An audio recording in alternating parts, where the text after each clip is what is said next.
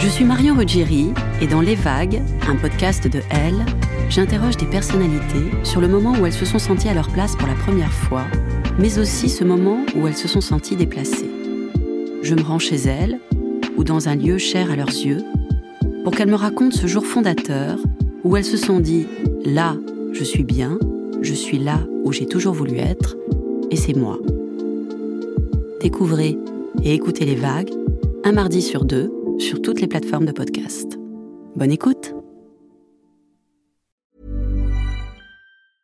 Hiring for your small business? If you're not looking for professionals on LinkedIn, you're looking in the wrong place. That's like looking for your car keys in a fish tank. LinkedIn helps you hire professionals you can't find anywhere else, even those who aren't actively searching for a new job but might be open to the perfect role. In a given month, over 70% of LinkedIn users don't even visit other leading job sites. So start looking in the right place. With LinkedIn, you can hire professionals like a professional. Post your free job on linkedin.com slash people today.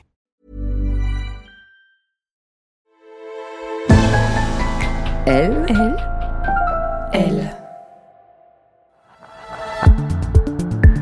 C'est une espèce de comme une explosion, c'est comme un orgasme, sauf qu'on s'embrasse juste. Et tout ça, on, on le dit pas. On sait tous les deux que c'est incroyable ce qui est en train de se passer. Et on sait aussi, je pense tous les deux, que c'est quand même tellement dommage que ça arrive à un moment où quasiment plus rien n'est possible. Dans le film Call Me By Your Name, on imagine facilement que le jeune Elio, inoubliable Timothée Chalamet, va réussir à combler le vide immense laissé par son premier amant. Bien sûr qu'il va retomber amoureux. Il est jeune, il est beau, et ce premier chagrin d'amour est dans l'ordre des choses. Même s'il conservera peut-être toujours le souvenir de ses premières étreintes, on devine que l'avenir lui sera doux. Mais retomber amoureux après avoir perdu l'être que l'on a follement aimé, ce n'est pas aussi simple qu'au cinéma. Après la mort de son mari Benoît, Mathieu essaye tant bien que mal de reconstruire sa vie. Il se demande s'il va réussir à rencontrer quelqu'un qu'il aime vraiment, sans jamais trahir son souvenir. Comment s'autoriser à être heureux avec quelqu'un à nouveau et retrouver le plaisir amoureux, sans culpabilité ni regret Je suis Julia Dion, bienvenue dans Il était une première fois, le nouveau podcast de Elle.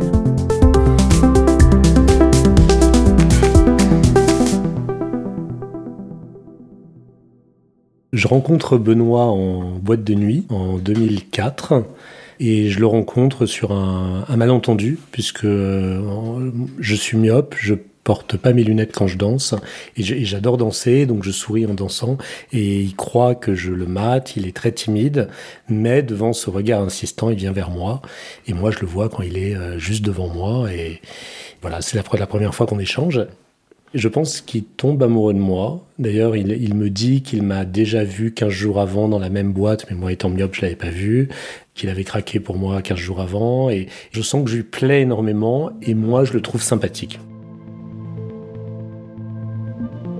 On passe la, nuit ensemble. Et euh, la, la, la première nuit n'est pas super, mais ce qui peut arriver souvent. Et un détail pour moi qui marque, c'est que je me rends compte qu'on a du mal à s'embrasser.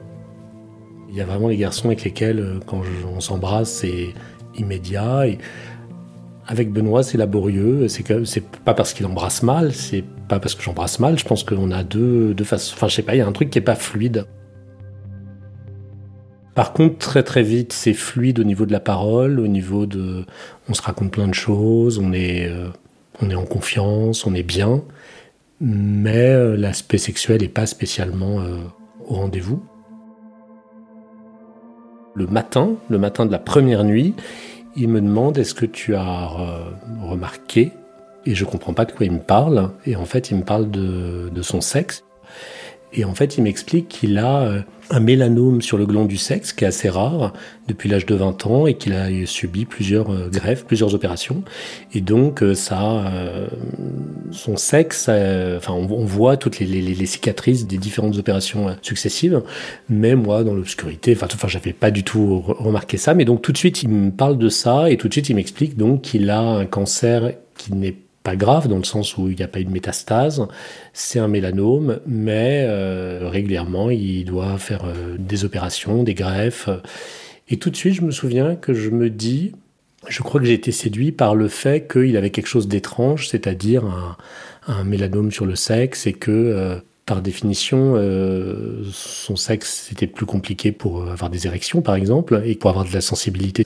Et donc très vite, je me dis que c'est plutôt quelque chose de romanesque et d'intéressant. Il n'est pas comme les autres. Puis surtout, il y a un truc qui me plaît beaucoup à ce moment-là, c'est que il m'explique qu'à 25 ans, on lui a proposé l'ablation du sexe, qu'il a refusé. Et euh, je trouve que, enfin, ma première réaction, c'est de me dire, je suis devant l'homme le, plus viril de Paris. Je me dis, il y a peu de garçons qui accepteraient de risquer leur vie pour garder leur sexe, et je trouve ça euh, hyper euh, sexy. Donc en fait, je suis dans un rapport un peu à côté de la plaque, parce qu'il me raconte une histoire compliquée, médicale. Et moi, j'y vois des choses romanesques, jolies la virilité. Enfin, voilà. Donc, mais tout ça fait que je pense que notre relation, elle, elle se construit sur un truc un peu atypique.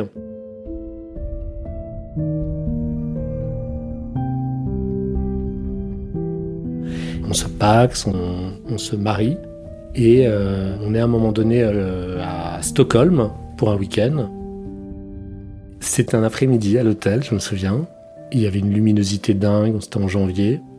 Et ce qui était exceptionnel, c'est que c'est la dernière fois qu'on a fait l'amour ensemble et euh, on continuera de dormir ensemble, de s'embrasser, mais on ne refera plus l'amour. Notre sexualité s'arrêtera là sans qu'on en discute.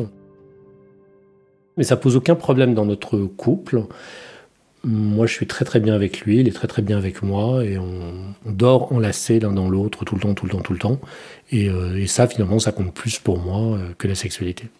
Et donc, comme on fait pas l'amour euh, moi, j'ai des histoires à côté. C'est des histoires euh, qui se passent jamais dans notre appartement. C'est, je suis toujours très discret. Ça arrive pas si souvent que ça. J'en déduis qu'il a sans doute des histoires à côté, mais je n'en suis pas sûr. On n'a jamais, euh, il n'y a jamais eu de discussion franche là-dessus.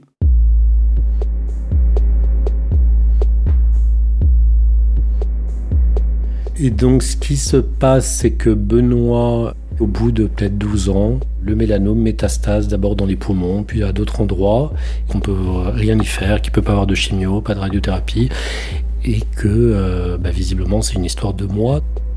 Il rentre à l'hôpital en octobre 2019, il n'en sort pas, il est allongé, il peut plus s'asseoir, il peut plus bouger, il peut plus faire grand chose. Et à un moment donné, je sais pas pourquoi. Est-ce que c'est moi ou est-ce que c'est lui? Enfin, il y en a un des deux. on se faisait des, smacks très régulièrement. Peut-être qu'on se fait un petit smack à un moment où je vais partir. Et nos, bouches s'ouvrent. Et c'est comme si le baiser qui n'avait pas fonctionné, euh, c'était 15 ans avant, tout d'un coup fonctionne et on est totalement connecté. C'est-à-dire qu'on est. Euh, je me retrouve avec un désir incroyable de Benoît et je sens que lui aussi. Et c'est d'autant plus surprenant que depuis 15 ans, euh, ça n'est jamais arrivé et on se regarde, on est très excité, totalement, enfin c'est une espèce de comme une explosion, c'est comme un orgasme, sauf qu'on s'embrasse juste. Et là, je me dis, euh, mais, mais en fait, on, c'est comme s'il y avait eu un malentendu, c'est-à-dire on est depuis 15 ans dans une pièce où il n'y a pas de sexualité, et il suffisait d'aller dans la pièce à côté, et là, il y avait une sexualité possible. Et là, je me dis, s'il survit, j'ai l'espoir qu'il va peut-être survivre, c'est sûr, on aura une, de nouveau, une, enfin de nouveau, on commencera une vraie sexualité. En fait, je, je, passerai pas à côté du coche, je passerai pas à côté de cette, de cette sexualité. Et tout ça, on, on le dit pas. On s'embrasse juste, on sourit. Et en fait, on sait tous les deux que c'est incroyable ce qui est en train de se passer. Et on sait aussi, je pense tous les deux, que c'est quand même tellement dommage que ça arrive à un moment où quasiment plus rien n'est possible.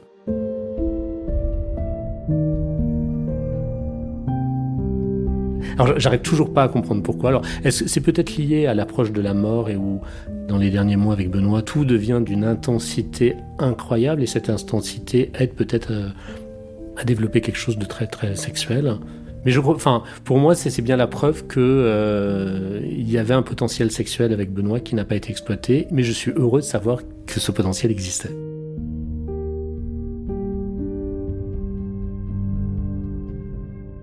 Donc après ce baiser, donc ce premier baiser quelque part, premier vrai baiser, Benoît meurt.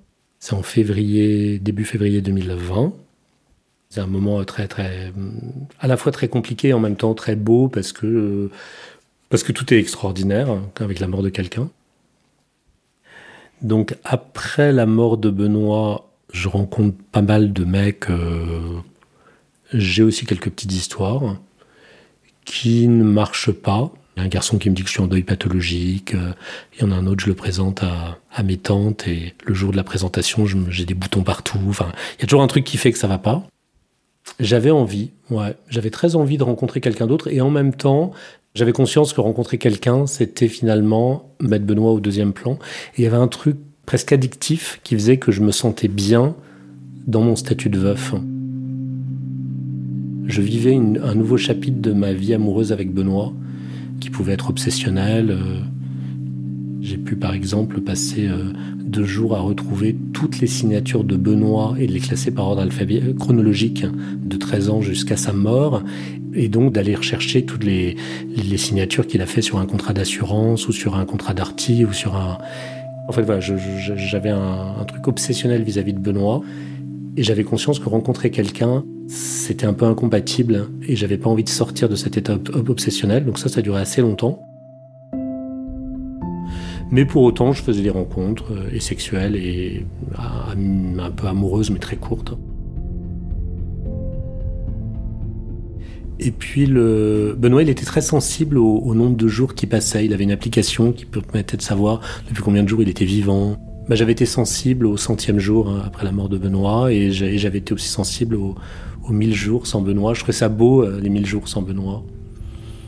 Et justement, la millième nuit sans Benoît, c'est en novembre 2022. Je discute avec un mec et, et on va chatter pendant une dizaine de jours. Je lui dis tout, je raconte tout, il me raconte tout, donc c'est un peu comme un, dire comme un psy, mais plutôt comme quand on rencontre son meilleur copain à l'école et que on se raconte tout et qu'on se dit que toutes les amitiés d'avant étaient différentes. Enfin, il y a un truc dans l'écriture aussi, indépendamment de ce qu'on se dit. Il y a un vrai jeu d'écriture euh, hyper intense. Puis ça, au bout de dix jours, on se rencontre dans un café, euh, on couche pas ensemble, on prend juste un café. Je lui explique que je suis cœur d'artichaut et là, il me propose de venir à sa crémaillère quelques jours après. Et il me dit comme ça, c'est une manière que tu rencontres mon, mon intérieur. Et à sa crémaillère, euh, il dit pas qui je suis à ses amis, euh, mais il y a des cœurs d'artichaut partout. Et tout, le monde et tout le monde lui demande pourquoi tu as acheté des cœurs d'artichaut. Il dit juste j'aime les cœurs d'artichaut.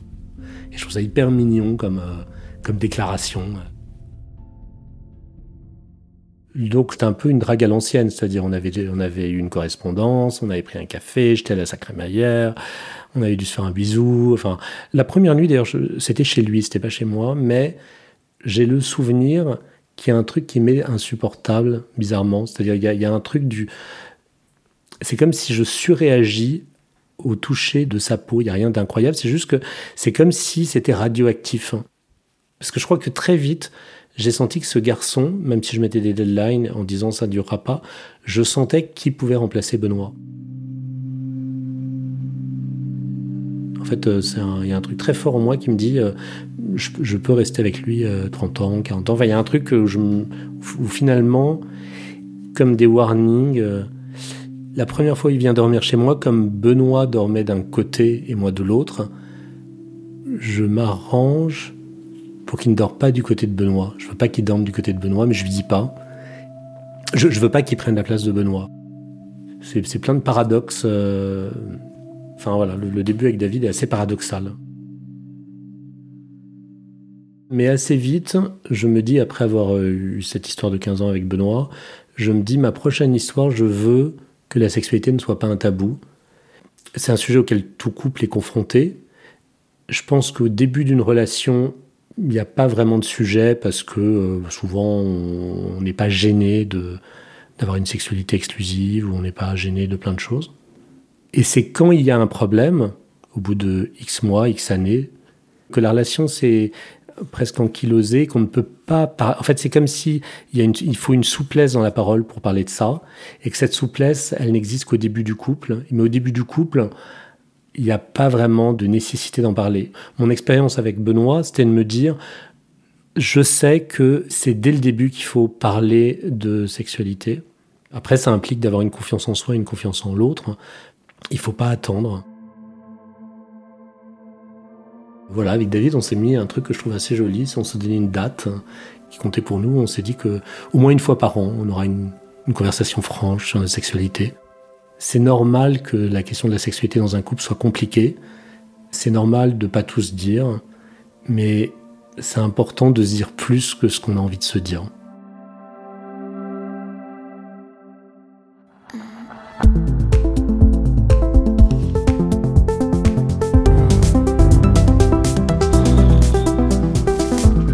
Cet épisode de Il était une première fois a été tourné par Juliette Proutot.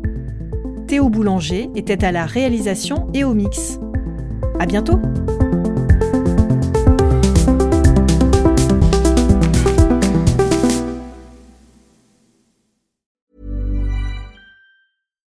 Deserves the best, and there's no better place to shop for Mother's Day than Whole Foods Market. They're your destination for unbeatable savings, from premium gifts to show-stopping flowers and irresistible desserts. Start by saving 33% with Prime on all body care and candles. Then get a 15-stem bunch of tulips for just $9.99 each with Prime. Round out Mom's menu with festive rosé, irresistible berry chantilly cake, and more special treats. Come celebrate Mother's Day at Whole Foods Market.